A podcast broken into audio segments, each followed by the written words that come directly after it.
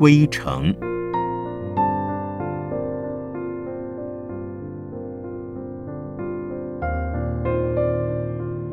圣严法师著。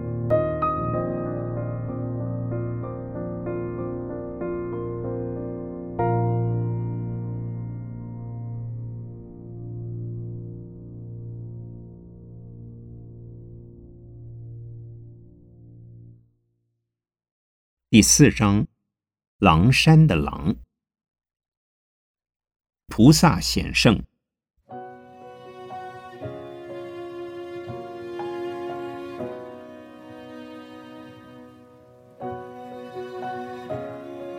我的俗家本来就住在狼山脚下不远的地方，我也出生在那个地方。虽然当我出生的第二年，就因大水灾与大海塌。而搬到江南的常熟，但我时常听到父母谈起南通的狼山，那简直同神话一样的迷人。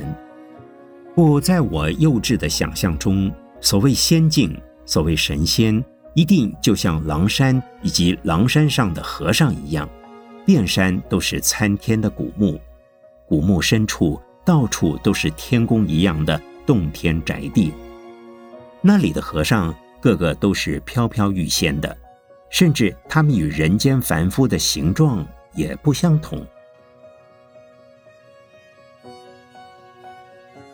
我曾听过狼山的很多神迹，比如说，有一个山洞里坐着十八尊金罗汉、十八尊银罗汉、十八尊铜罗汉、十八尊铁罗汉、十八尊石罗汉，还有十八只狼。但是那个山洞。从来没有人发现过，那些罗汉却常常出来。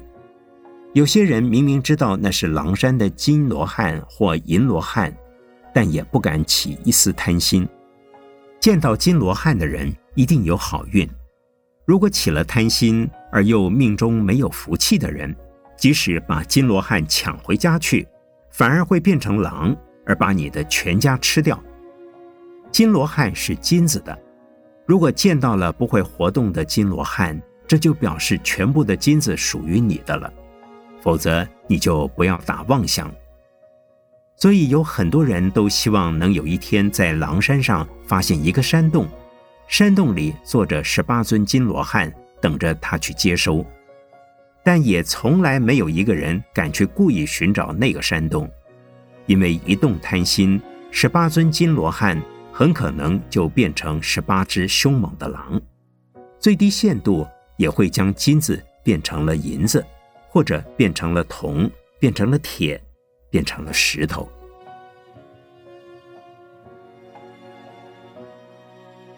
我又听说狼山的大圣菩萨非常灵，并且常常显圣。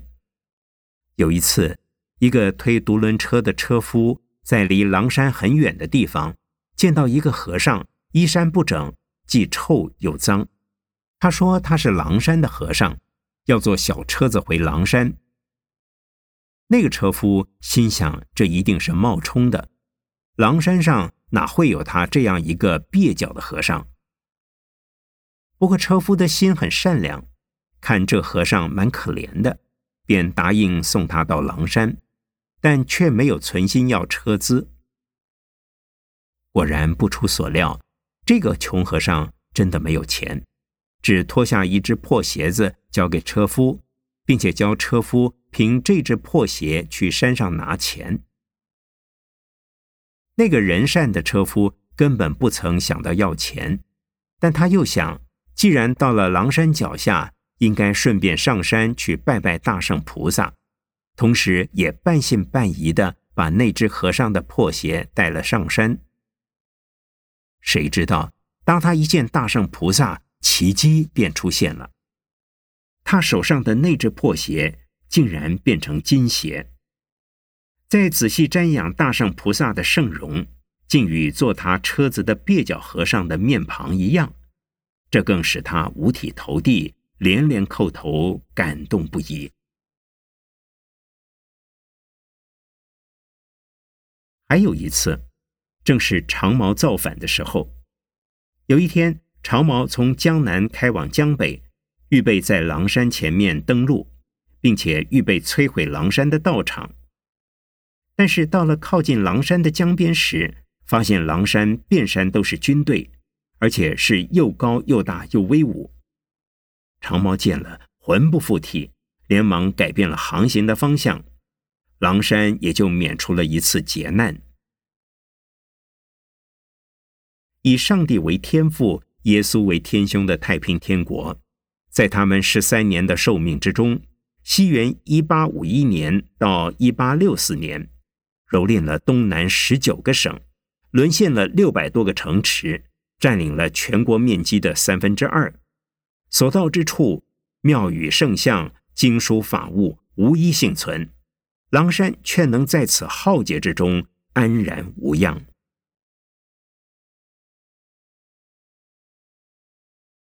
抗战期间，日军大肆轰炸，狼山也是轰炸的目标之一。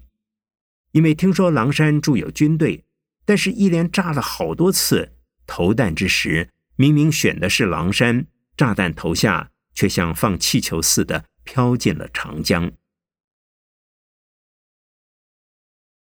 狼山大圣的名声在苏北的地区乃是老幼咸之、妇孺皆敬的。在苏北一提起狼山大圣，无不肃然起敬。他是无病不治的医王，也是无难不济的圣者，更是有求必应的大菩萨。无论距离狼山多远，如果家里有人病了，只要燃香点烛，向狼山的方向祈求，取些香灰，冲了开水一喝就好。如果有何疑难，只要如法祈求狼山大圣，便可逢凶化吉。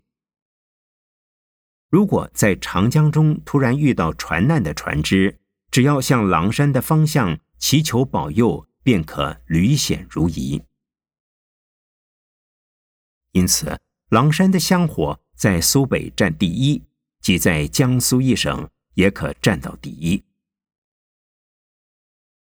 春天，遍山都在花木丛中，山上没有泉水，饮水和用水。部分靠积雪的溶解与天雨的储存，部分则赖挑水夫从山下供应。但是全山的树木花草，春天来时却显得特别的苍翠艳丽，扶舒心容。所以南通城里往狼山春游的人，终日络绎于途。由城到狼山有一条十来公里长的公路，直达狼山脚下，山下。在清代时乃至民国初年时，原是炮台要塞。狼山亦本为江海间的军事重镇，后来因为时代进步了，战术战略以及地势的利用也跟着改变。炮台改建了民房，那些民房也开了乡店，兼营住宿香客的旅馆。城里来的人多半是当日回去的，远道来的。就要在山下住一夜乃至两夜。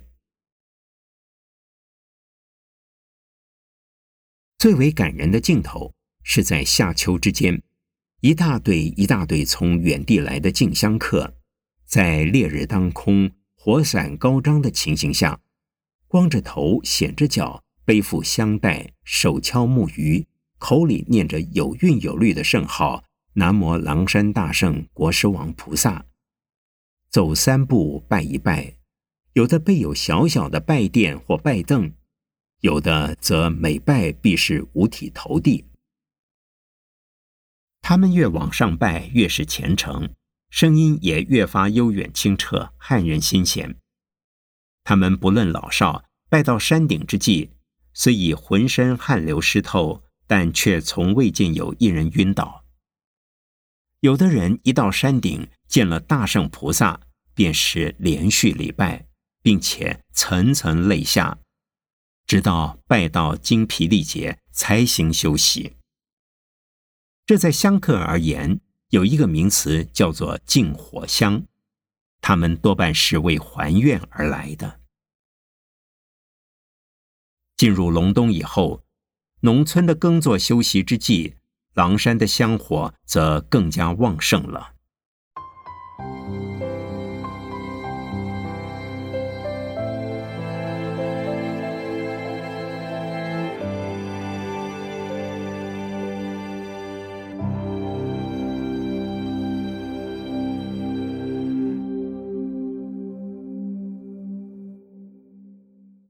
张状元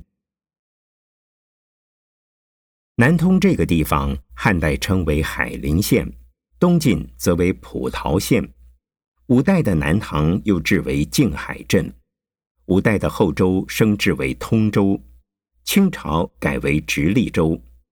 为别于顺天的通州，所以俗称为南通州，简称南通。民国以后再改为南通县，隶属于江苏，地当长江之北。南临海门、启东、崇明，北接如皋、东台，商口四通八达，利于贸易。由于县境盛产棉花，旧时即有通州布之名，分有大布厂织以及小布家庭织。大生纱厂的纱闻名全国，其他的实业、交通、教育、瓷器均极发达。曾有一度县内乞丐绝迹，故有模范县的美誉。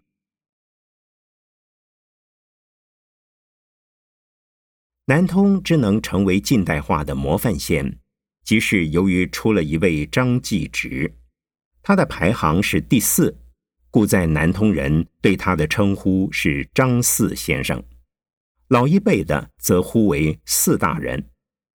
他从十六岁考取秀才。四十二岁才中状元，从县试、州试、院试一直考到殿试，经过二十八次考试。据他的侄嗣孝若所写《南通张继直先生传记》二十九页说：“我父从小考到大魁，一起算起来，在厂屋里边有一百六十天，考到第一名共有九次。”考在前十名上下有七次，但他辛苦的由一个农家清苦子弟而考中状元之后，志愿不再做大官，而在做大事，利用他状元的身份发展他为邻里造福的抱负。以他一个旧时科举中出身的人物，却能醉心于现代化的各项建设，这实在是一位近代史上不可多得的伟人。南通既受其惠，狼山自不例外。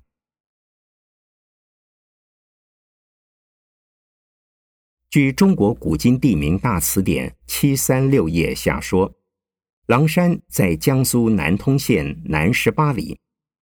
五代时，吴越前传贯率战舰自东周及吴，吴遣彭彦章拒之，战于狼山，即此。征告称为狼武山，雄至大江北岸，与长熟福山对峙，为江海间重镇。亲有狼山镇总兵驻之。吴代即有狼山之名，可知狼山的历史已很久了。所谓狼武山，乃是连接起伏的五座山头，后来仅以最高的主山称为狼山。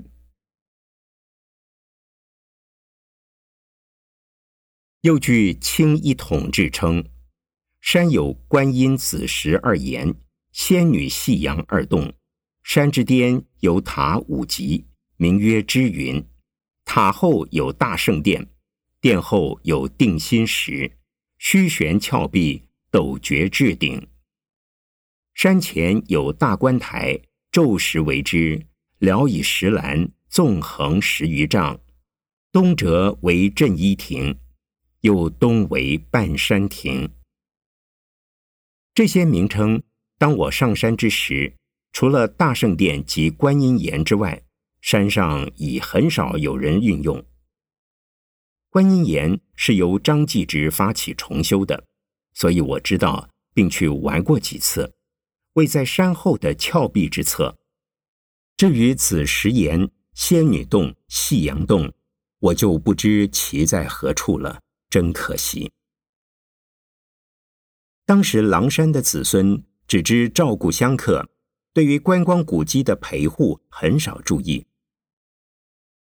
知云塔共有五级，历代曾遭几次雷击，故到民国以后装了避雷针。定心时，当我在山之时，它已成了香客燃放鞭炮及焚化黄钱纸的地方。大观音台纯由石块砌成，两丈多高，四方形，大约不足五十公尺见方。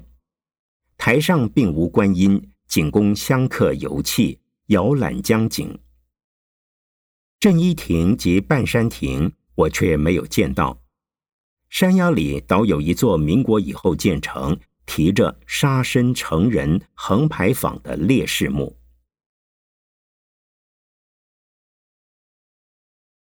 在说到张继直与观音岩的关系，当他重建观音院落成时，那是民国八年，西元一九一九年，正好是五四运动发生的那一年，还特别请了太虚大师前去讲了三天普门品。这在《太虚自传》中有这样的叙述：前南通中学校长安徽江谦。时遇户上，亦因留灵华居士信佛，将曾请我至其家相谈甚切，乃函告南通张继直电传。此时南通的教育和建设称全国模范。按张先生与武进、蒋维桥等，在亲济毁寺、提产新学校甚多，致使渐信佛教。对南通古刹稍有修复，指重修观音院落成，因请我前往讲普门品，由费范九迎后，安榻设坐于观音院，虽只讲三日，以张殿传率当地资宿数百人日来听讲，影响颇大。愿供唐以来观音大士的名慧名秀百余证。华妙绚烂，可称洋洋大观。费君陪游狼山诸刹，参观学校、公园、剧场、工厂等新事业。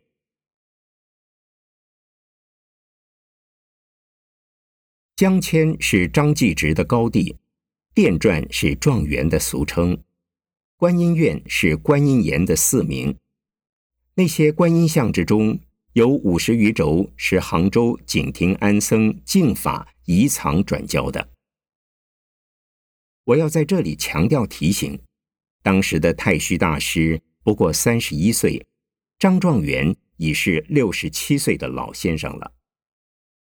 大师参观的那些学校、公园、剧场、工厂，也都是张状元一手创办的。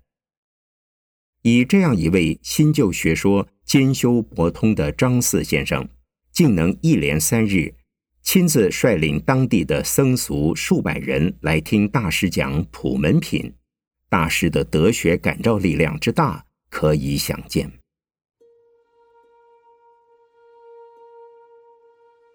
张继直对于佛法不是外行，是看他送太虚大师一首邀请讲经的诗。此生不分托娑婆，正要圣梵志共和。过去圣贤空舍位，相辅兄弟战修罗。绝人谁喜心澄净？观世岂闻面皱合？师倘能为龙象簇，安排仗士听为魔。至于这位状元先生为何要请太虚大师去狼山讲经，在他致江议员书中有这样的意思：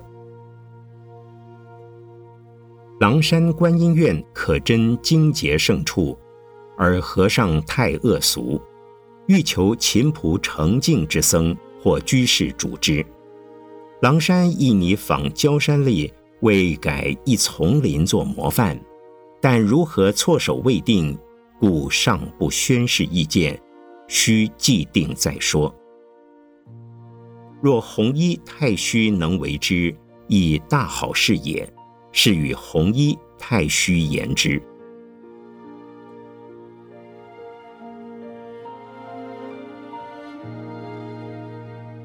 江议员便是江谦居士，他好几次给张四先生写信。称道太虚大师，所以这次大师的南通之行，推想必为张四先生的计划安排之一。然而狼山的寺院很多，何以张四先生首先重修观音院？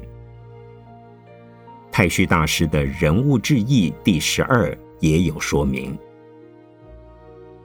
张先生以夫人导子观音言，晚年得子，亦犹是重佛。这个晚年导得的儿子便是张孝若。所以张四先生修了观音院，并在院内造了一座三层楼，内中陈列了许多观音像。在画的、绣的当中有古人的、近代的；在雕刻的当中有石的、玉的、木的及其他种种的，各式各样，没有一幅铜的、一尊铜的。每年逢到观音生日，总开放让人去参观瞻拜。他所以如此的原因，一来是敬佛，二来是保存圣迹。三来是提倡美术，其中包括有唐代吴道子的、宋代赵孟頫的、北齐龙门美食之所捐、唐氏贞观丹阳善童之所犯等等的作品。可是观音院虽属狼山，却非狼山的房头，想不到大圣菩萨的香火之力。狼山给张四先生的印象并不是很好，他的哥哥张三先生对狼山的修整则很出力。当我上山之际，还见到好几幅重修后的对联及匾额，是张茶三先生所写。当然，我也见到了张简四先生的对联，只是不多。狼山有什么不好？据他的传记第七章第四节中说，南通狼山相传是大势至菩萨的道场，寺庙极多，香火极盛，管庙的住持很多，都是俗不可耐的酒肉和尚，内中识字的很少，更不用说懂得经典了。这种情形，当我上山之时，稍微好转。已有几位在外参学的人了，其中的曼陀住过金山寺，韦一做了上海玉佛寺的方丈，玉梅也是太虚大师的学生之一。我的师祖朗慧也在九华山的江南佛学院求过学。我的曾师祖贯通先当丹阳海会寺住持，又到玉佛寺受了记。懂经典的人虽尚不多，但已没有不识字的和尚了。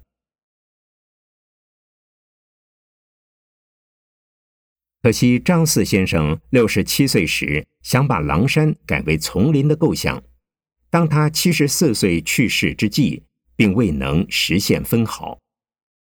但他已为狼山成立了一所僧立小学堂，教导未来的小和尚。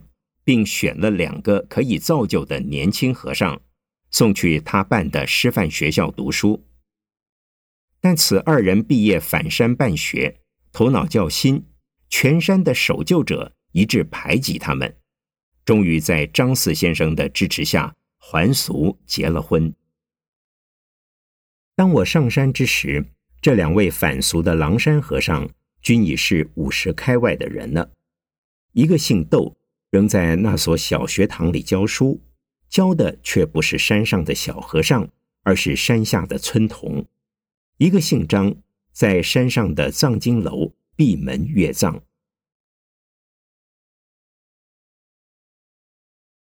关于狼山和尚的恶俗，连我的上人们也常提到。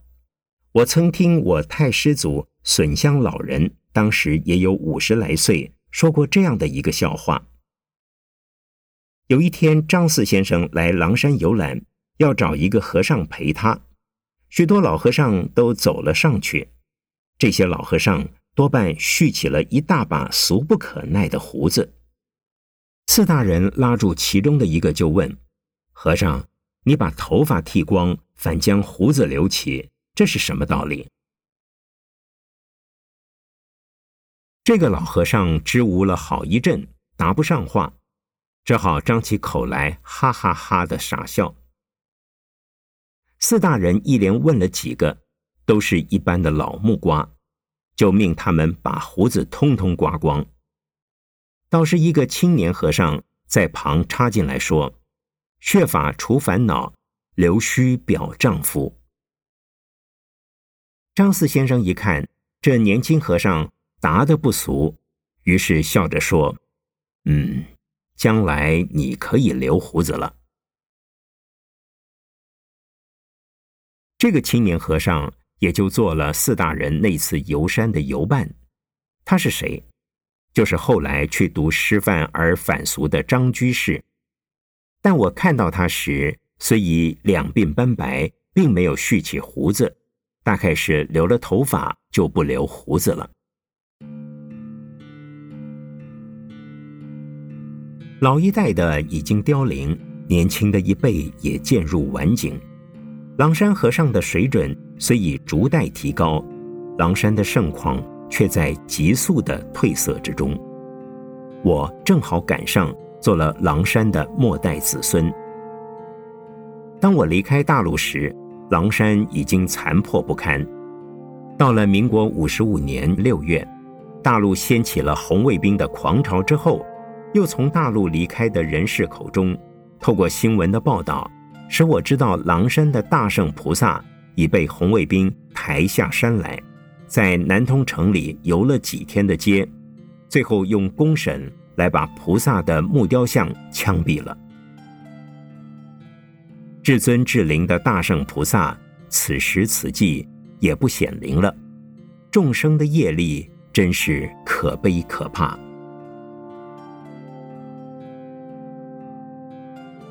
本来狼山的香火也为南通带来繁荣，狼山的附近大家多靠大圣菩萨生活，也因大圣菩萨而发财，商店、小贩、工人乃至乞丐。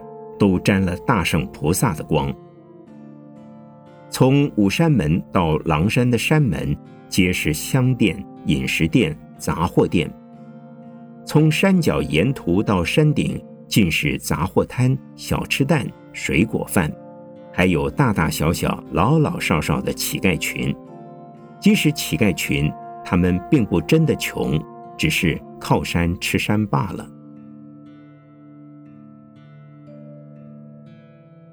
香客与游客之中，有些有钱有势有地位而又喜欢摆场面的人，上山之时便坐轿子。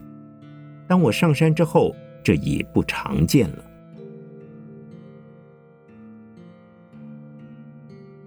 狼山并不太高，但它却是南通的五山之首。所谓五山，便是狼山、君山、剑山、黄泥山。马鞍山、狼山位于君山与剑山之西北，又在黄泥山与马鞍山之东南。五山毗连，狼山居中，以狼山最高，也以狼山最著名。以其所占面积而言，亦以狼山第一，君山第二，剑山第三，马鞍山第四，黄泥山居末。五山之中，君、剑、马鞍，皆指一座寺院，住着三二僧侣。黄泥山以一半下江，上有卓席庵一座。狼山则有七个房头，数十僧侣，乃是五山之中的最大道场。